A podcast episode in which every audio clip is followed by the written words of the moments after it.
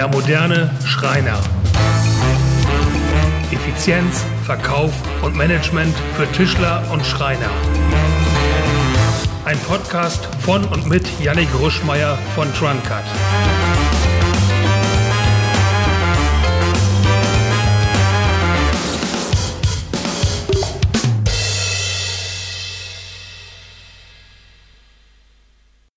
Hi und herzlich willkommen bei Der moderne Schreiner. Sehr cool, dass du dabei bleibst und unsere Folgen so fleißig verfolgst. Über die letzten Folgen ist wohl der Eindruck entstanden, dass man sich als Schreiner nun ausschließlich mit dem Thema Online, Internet, Webauftritt, Social Media beschäftigen muss. Und alles, was man bisher offline getan hat, wirkungslos oder fehl am Platz ist. Doch ist dem wirklich so? Ähm, ist der Einsatz nur noch online? Natürlich nicht. Schreinereien ähm, als lokale Betriebe können auch offline sehr gute Werbemaßnahmen mit wenig Budget und großem Erfolg verfolgen. Und deshalb beschäftigen wir uns heute einmal damit, was kannst du offline machen, um neue Kunden zu gewinnen, das Ansehen deiner Schreinerei zu verbessern oder einfach den Bekanntheitsgrad in der Region zu erhöhen. Natürlich ist eine solche Markenbildung auch den äh, zukünftigen Aufträgen förderlich. Also selbst wenn du nicht direkt einen Auftrag machst, so hat man dich doch als ähm, präsent im Hinterkopf und wenn der Kunde in ein, zwei Jahren überlegt, oh, jetzt brauche ich einen neuen Einbauschrank, dann wen wird er sich wenden, wenn er deinen Namen schon mehrfach gehört oder gesehen hat. Es ist also immer eine langfristige Investition, eine solche Aufbau. Das musst du bedenken. Aber hier ein paar Ideen dazu. Zunächst sollte erwähnt werden, dass offline wie online oft genau die gleichen Fehler gemacht werden. Es wird am falschen Ort, die falsche Zielgruppe oder der falsche Ansprechpartner angeworben oder angesprochen und somit viel Werbebudget im Sand versenkt. Das Ergebnis ist, es ist unnötig teuer und oft wirkungslos. Wenn du jetzt schon offline wirbst durch verschiedene Methoden und dies bisher auch erfolgreich ist, solltest du jetzt einfach die Podcast-Folge ausmachen? Natürlich nicht. Auch hier gilt, das Bessere ist immer der Feind des Guten und vielleicht kannst du auch hier ein paar Ideen für dich und deine Schreinerei mitnehmen. Mit was beschäftigen wir uns heute? Na, zunächst schauen wir uns die Flyer und alles, was dazu gehört, an. Dann den Auftritt auf Märkten. Ist das sinnvoll? Wenn ja, wie? Drittens ein Showroom und wie du es mit wenig Geld ermöglichen kannst, deine Schreinerei einen ähm, ansehnlichen und schönen Showroom zu gestalten. Und zuletzt Gewinnspiele und wie sie nicht nur gewinnbringend für den Gewinner, sondern für alle Teilnehmer und vor allem dich selbst sind. Fangen wir vorne an. Die erste Offline-Werbemethode, die ich angesprochen hatte, ist Flyern. Eine Werbung in Flyern gilt in vielen Geschäftskreisen als nicht rentabel oder inzwischen einfach überholt und äh, sinnlos.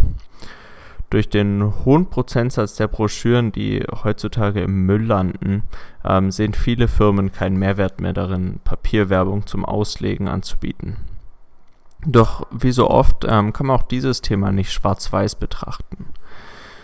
Ähm, wenn du also darauf achtest, die Flyer an sinnvollen Orten auszulegen, diese ansprechend zu gestalten und äh, so zu beschreiben, dass nachher wirklich dort verkauft wird oder deine Schreinerei im Kopf bleibt, können sie durchaus den ein oder anderen Kunden bringen und sich dadurch berechnen. Für das Logo auf ihrem Flyer gilt, und da würde ich gern Kurt Weidmann zitieren, ähm, ein Typograf, der gesagt hat, ein Logo ist dann gut, wenn man es mit dem großen C in den Sand kratzen kann. Das ist jetzt vielleicht überspitzt dargestellt. Dennoch sollte etwas sein, das, im, das im Kopf behältst und vielleicht dein eigenes Logo mal hinterfragst. Generell verändern sich Logos in der Zeit. Google doch einfach mal große Marken wie Coca-Cola, Ford, selbst Porsche, BMW. Wenn ich dich jetzt frage, sahen diese Logos immer so aus, wie sie jetzt aussehen, wirst du vielleicht sagen ja oder mit minimalen Veränderungen. Doch wenn du die einzelnen Logos im Zeitverlauf siehst, dann wirst du erkennen, dass sich dort einiges getan hat. Generell sind die Logos heutzutage viel klarer, viel strukturierter, dünnlehniger und vor allem in einer einzigen Farbe gestaltet oder in maximal drei Farben. Wenn du mit vielen Farben oder Farbverläufen arbeitest, Schattierungen, ist es vielleicht Zeit für ein neues Logo, einfach um den modernen Auftritt für deine Kunden zu ähm, zeigen. Das Logo muss einzigartig sein und im Kopf bleiben. Wenn der Kunde also in Zukunft dein Logo sieht, muss er deine Schreinerei erkennen, auch wenn er ähm, keinen Schriftzug darunter hat oder nichts dazu liest. Der zweite Tipp, ähm, den du umsetzen kannst, sind QR-Codes auf dem Flyer zu nutzen. Der QR-Code, ähm, den kannst du einfach online kostenlos kreieren und er lässt sich mit jedem handelsüblichen Handy scannen. Eigentlich hat heutzutage jeder einen sogenannten QR-Code-Scanner auf dem Handy und nutzt diesen um Punkte zu sammeln, sich weitere Informationen zu holen oder nähere Informationen zu etwas zu bekommen, ähm, das er gerade gesehen hat, aber noch nicht zu 100% versteht. Diesen QR-Code kannst du mit einer Landingpage oder deiner Website direkt verbinden und so den Kunden on offline erste Informationen geben, die ihn interessieren und dann online den Kontakt herstellen. Natürlich kannst du ihn auch direkt mit dem App Store, zum Beispiel zu unserer Tron-App oder zu deiner App-ID direkt lenken und damit sicherstellen, dass der Kunde sein Möbel direkt planen kann und so einen neuen Kunden über die Tron-App gewinnst. So verbindest du perfekt online und offline. Tipp Nummer 3. Die Herstellungskosten von Flyern variieren stark. Dann musst du natürlich nicht 500 Euro für einen Flyer ausgeben. Allerdings solltest du beachten, dass ähm, günstige Flyer oft eine schlechte Qualität liefern. Und auch wenn du im ersten Moment denkst, dass ein bisschen verzogen an der Seite oder ein bisschen pixelig im oberen Bereich nicht allzu schlimm ist, solltest du darauf achten, dass der Flyer in ausreichender Qualität auf Fotopapier gedruckt wird. Dazu brauchst du eine Qualität des Bildes, deines Logos etc. von mindestens 300 dpi.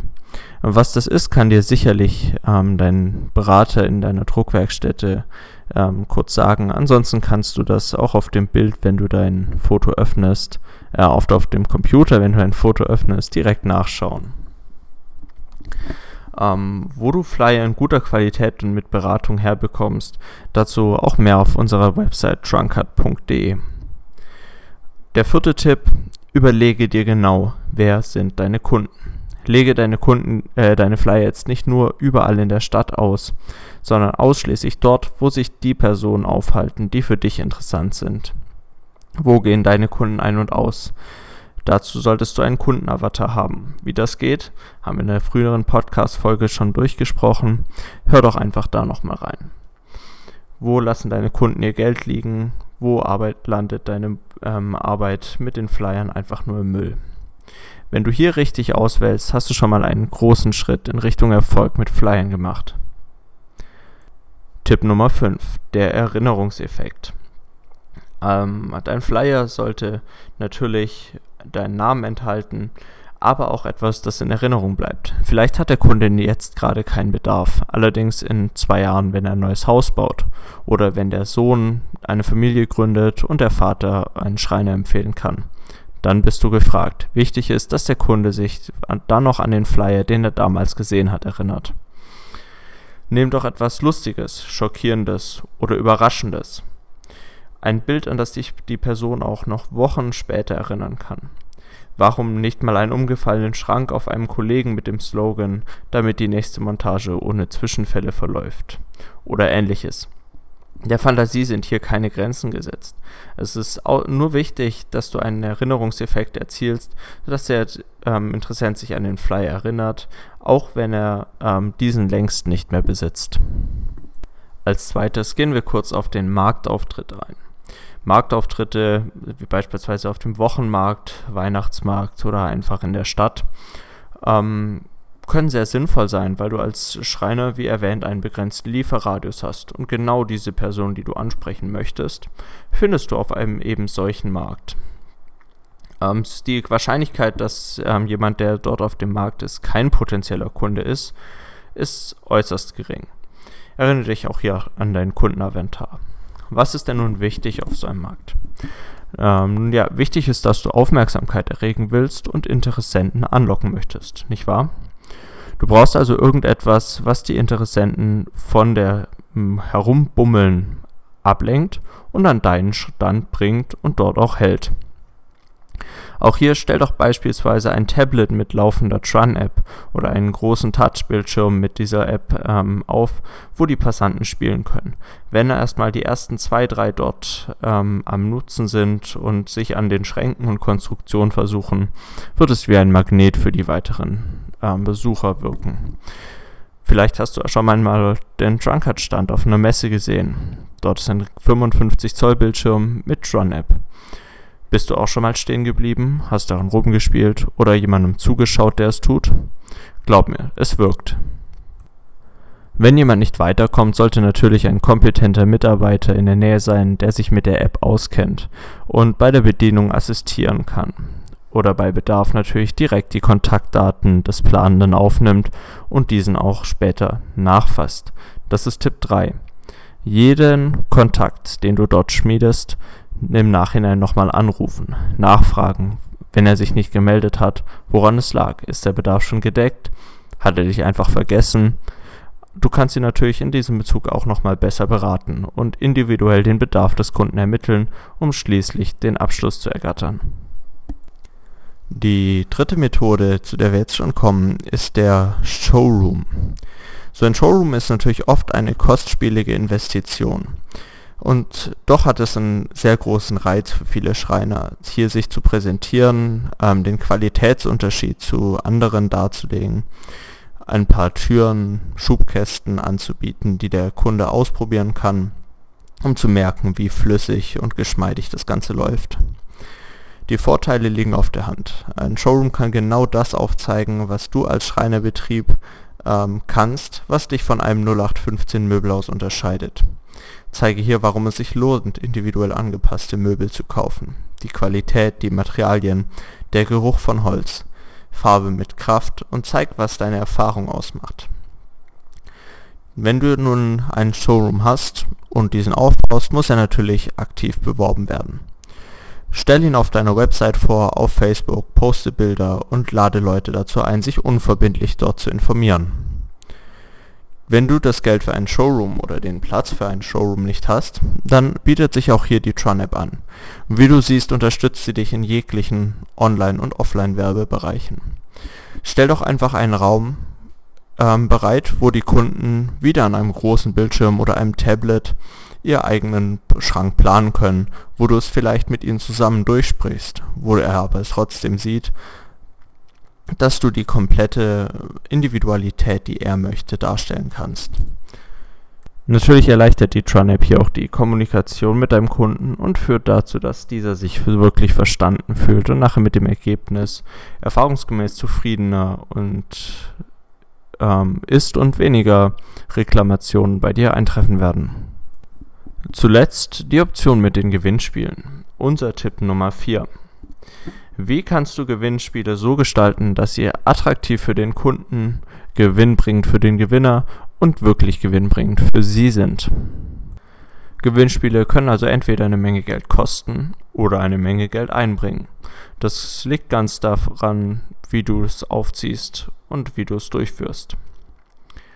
Deswegen haben wir auch hier eine 8-Punkte-Checkliste erstellt, an der du dich entlanghangeln kannst, um das perfekte Gewinnspiel für deine Schreinerei zu entwerfen. Schritt Nummer 1. Lege einen Anlass fest. Ganz wichtig, mache niemals ein Gewinnspiel einfach ins Blaue, sondern immer mit einem Anlass. Ein Anlass kann aber dafür alles sein, was du sinnvoll begründen kannst. Der Jahrestag der Firma, Advent, Silvester, Geburtstage der Mitarbeiter, Geburtstage des Chefs ähm, alles, was sie irgendwie kommuniziert bekommen. Schritt Nummer zwei: Tu anderen etwas Gutes. Schaffe mit den Preisen einen wirklichen Mehrwert für den Gewinner. Ein Preis muss so erstrebenswert sein, dass der Gewinner bzw. jeder Teilnehmer den Gewinn erreichen möchte. Wenn du also zwei Lollis verlost, ist die Wahrscheinlichkeit sehr gering, dass sich viele Menschen eintragen. Allerdings lebt ein Gewinnspiel ja davon, dass die Masse sich einträgt. Nur dann entstehen auch wirkliche Gewinne und Mehrwerte für dich. Im dritten Schritt kalkuliere deine Möglichkeiten. Ganz realistisch. Überlege, was ist denn realistisch? Welche Reichweite kannst du erzeugen? Und wie viele Teilnehmer werden sich für das Gewinnspiel eintragen? Das Gewinnspiel muss sich durch die erreichte Werbung, Folgeaufträge und Einnahmen aus Verkäufen durch das Gewinnspiel rechnen. Das bedeutet, rechnest du damit, dass sich drei Kunden finden lassen, die durch das Gewinnspiel auf dich aufmerksam werden und du erreichst 1000 Leute, die sich für das Gewinnspiel eintragen, nimmst pro Los 4 Euro, dann kann dein, kannst du daraus deinen ähm, Werbeeinsatz und den Preis des Gewinns ausrechnen, den du bereit bist abzugeben. In unserem einfachen Beispiel nehmen wir an, jeder von diesen drei Kunden bringt deiner Schreinerei einen Auftrag, der ein Gewinn von 500 Euro für dich ist, sind das 1500 Euro und durch jeden der 1000 Kunden, die jeweils 1 Euro für das Los zahlen, bekommst du ähm, jede der 1000 Kunden, die jeweils 4 Euro für das Los zahlen, bekommst du 4000 Euro rein. Du hast also 5500 Euro, mit denen du rechnest, die du erstmal verwendest. Wenn es mehr wird, super. Wenn es weniger ist, überlege, was du beim nächsten Mal anders oder besser machen kannst. Der vierte Schritt, lege die Preise fest. Als mittelständisches Schreinerunternehmen im Adventskalender jetzt einen nagelneuen Porsche 911 zu verlosen, wird sich wohl kaum rechnen. Deshalb solltest du hier die Gedanken aus Punkt 2 und 3 nochmal aufgreifen und genau durchkalkulieren. Fünftens, setze Limits. Bei Gewinnspielen wie Adventskalendern schaffst du Entscheidungsdruck durch Limits. Das Angebot gilt nur an diesem Tag, nicht am nächsten und schon gar nicht nächste Woche. Der Kunde muss sich entscheiden, und zwar jetzt. Sechstens, werben Sie für das Gewinnspiel.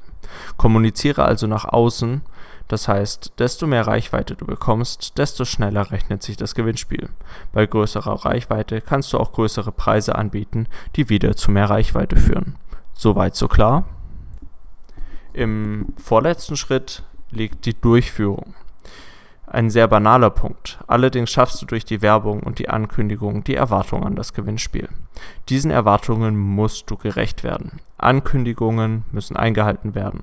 Auf Reichweite zu hoffen und dann das Gewinnspiel abzusagen, kann extrem negative Presse herbeiführen. Im letzten Schritt veröffentlichst du die Ergebnisse. Veröffentliche den Gewinner, idealerweise natürlich mit Foto.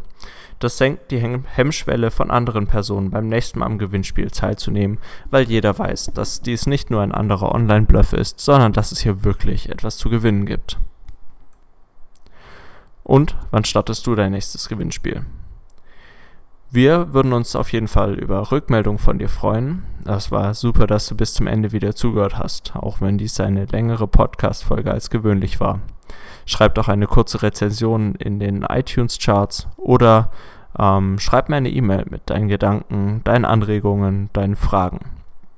Auch Themen, die dich in Zukunft interessieren, werden wir natürlich aufgreifen, wenn du uns dazu einfach eine kurze E-Mail mit dem Betreff Podcast zukommen lässt.